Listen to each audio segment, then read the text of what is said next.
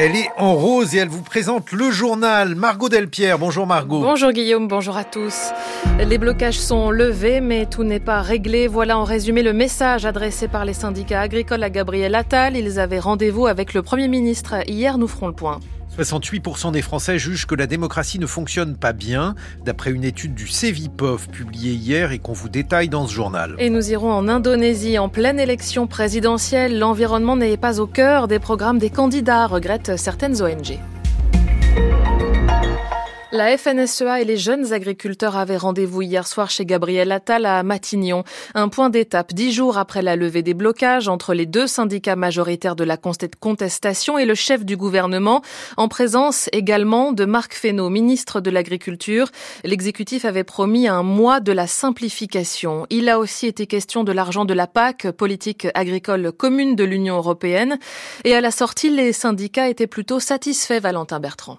Tout au long de l'entrevue, les présidents des deux syndicats l'ont répété, ce n'est pas parce que les tracteurs sont rentrés que les choses sont réglées, mais désormais ils estiment avoir l'oreille du Premier ministre. Gabriel Attal a promis de les recevoir tous les mois, une avancée symbolique pour Arnaud Rousseau, le chef de file de la FNSEA. Nous, on s'est satisfait que le Premier ministre dise « je vais m'en emparer moi-même pour contrôler que entre ce que je dis et ce qui se passe, il n'y ait pas de décalage, avec des rendez-vous réguliers. Et c'est ça qui est entendu, parce que c'est ça qui sera de nature à restaurer la confiance. Arnaud Rousseau également satisfait de la mise sur pause du plan Ecofito sur les pesticides et la réduction de surface de jachère obligatoire pour toucher la PAC, dérogation annoncée hier par Bruxelles. Mais les syndicalistes conditionnent maintenant les prochaines semaines à l'avancée d'autres dossiers, de l'application réelle de la loi Egalim pour mieux rémunérer le travail agricole, à la révision du mode de calcul de retraite des agriculteurs.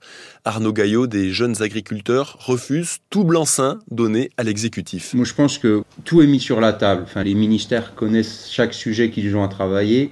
Après, je n'exclus pas qu'il puisse y avoir des actions ou autres, hein, parce que vous savez, il n'y a pas que des actions contre le gouvernement, il y a aussi des fois des actions envers d'autres acteurs.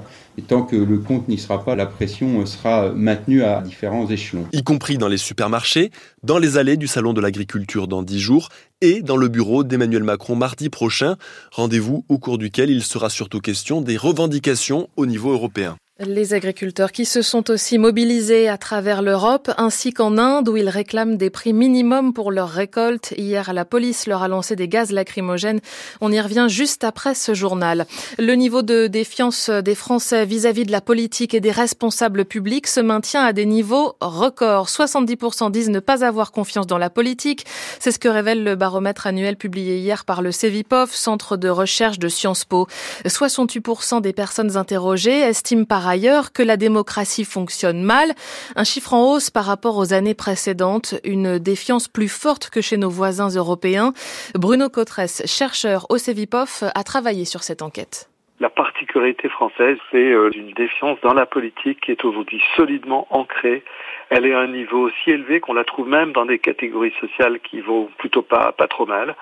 Euh, une défiance très ancrée, supérieure à celle qu'on rencontre dans d'autres pays et qui est extrêmement corrélée dans le cas de la France à un sentiment de très grande déception sur la promesse de méritocratie qui n'est pas tenue. En France, c'est sans aucun doute le pays dans lequel la comparaison entre euh, les objectifs affichés, euh, les promesses, euh, l'égalité, une société de la fluidité, de la méritocratie, qui était quand même le cœur de cible d'Emmanuel Macron. Rappelons-nous le vocabulaire utilisé initialement par Emmanuel Macron, l'émancipation. On voit qu'en France, eh bien, cette promesse d'émancipation, elle se, elle se heurte, elle bute contre les réalités d'une société française qui est toujours perçue comme donnant trop d'importance au titre, les diplômes, comme n'offrant pas assez de possibilités de promotion sociale. Beaucoup disent que l'expérience n'est pas assez reconnue, que l'apprentissage n'a pas assez de place en France. Donc c'est en France que l'écart entre le principe d'égalité et les réalités est sans aucun doute le plus important. Bruno Cotresse, euh, chercheur au CEVIPOF avec euh, Stéphane Robert. Le lieu est symbolique et inédit pour un hommage national. C'est Place Vendôme à Paris, devant le ministère de la Justice, qu'aura lieu ce midi une cérémonie pour saluer la mémoire de Robert Badinter. L'ancien garde des Sceaux, père de l'abolition de la peine de mort, s'est éteint la semaine dernière à 95 ans. Le Rassemblement national sera absent. La famille euh, ne l'a pas souhaité. Je ne vais pas polémiquer, a réagi Marine Le Pen. La France insoumise est également concernée par cette volonté de la famille, mais LFI sera tout de même représentée par Caroline Fiat, vice-présidente de l'Assemblée nationale, et Éric Coquerel, président de la Commission des finances, a prévenu le groupe parlementaire. 6h35, la suite du journal de Margot Delpierre. Plus de 200 millions d'Indonésiens sont appelés à voter aujourd'hui. Élection présidentielle et législative. Les trois candidats à la présidence sont deux anciens gouverneurs ainsi que le ministre de la Défense. Tous semblent avoir mis l'accent sur l'économie et l'emploi. Plusieurs ONG regrettent l'absence de véritables propositions en matière d'environnement et partagent leurs doutes quant à l'avenir du pays, le plus grand archipel du monde. L'Indonésie a déjà vu disparaître certaines îles de son territoire à cause de la montée des eaux. Reportage à Jakarta de Juliette Pietraszewski. Des interrogations qui persistent, voilà comment résumer l'état d'esprit de l'ONG Wali, la plus ancienne association écologiste indonésienne, membre du réseau international des Amis de la Terre. Dans son bureau à Jakarta, Zenzi Swadi, directeur national de Wali, a rencontré deux des trois candidats à la présidence lors de visites officielles. We right now need on a besoin dès maintenant de la justice climatique. Vous savez, il y a neuf ans, un candidat à la présidence était venu nous voir. C'était Joko Widodo. Mais il n'a pas suivi toutes nos recommandations. C'est triste parce que les années précédentes, il y a eu, je pense, beaucoup de mauvaises réglementations et politiques en matière d'environnement en Indonésie. Dans un autre quartier de la capitale, l'ONG CAPA, le Consortium pour la réforme agraire, a elle aussi regardé de près la campagne. L'organisme lutte pour un système agraire équitable. Dewi Kartika est secrétaire générale de l'ONG. Aujourd'hui, à cause de la crise écologique, on ne récolte qu'une fois par an et on a parfois moins de production à cause du dérèglement climatique, des inondations et parce qu'il y a tellement de concessions minières aussi dans les villages.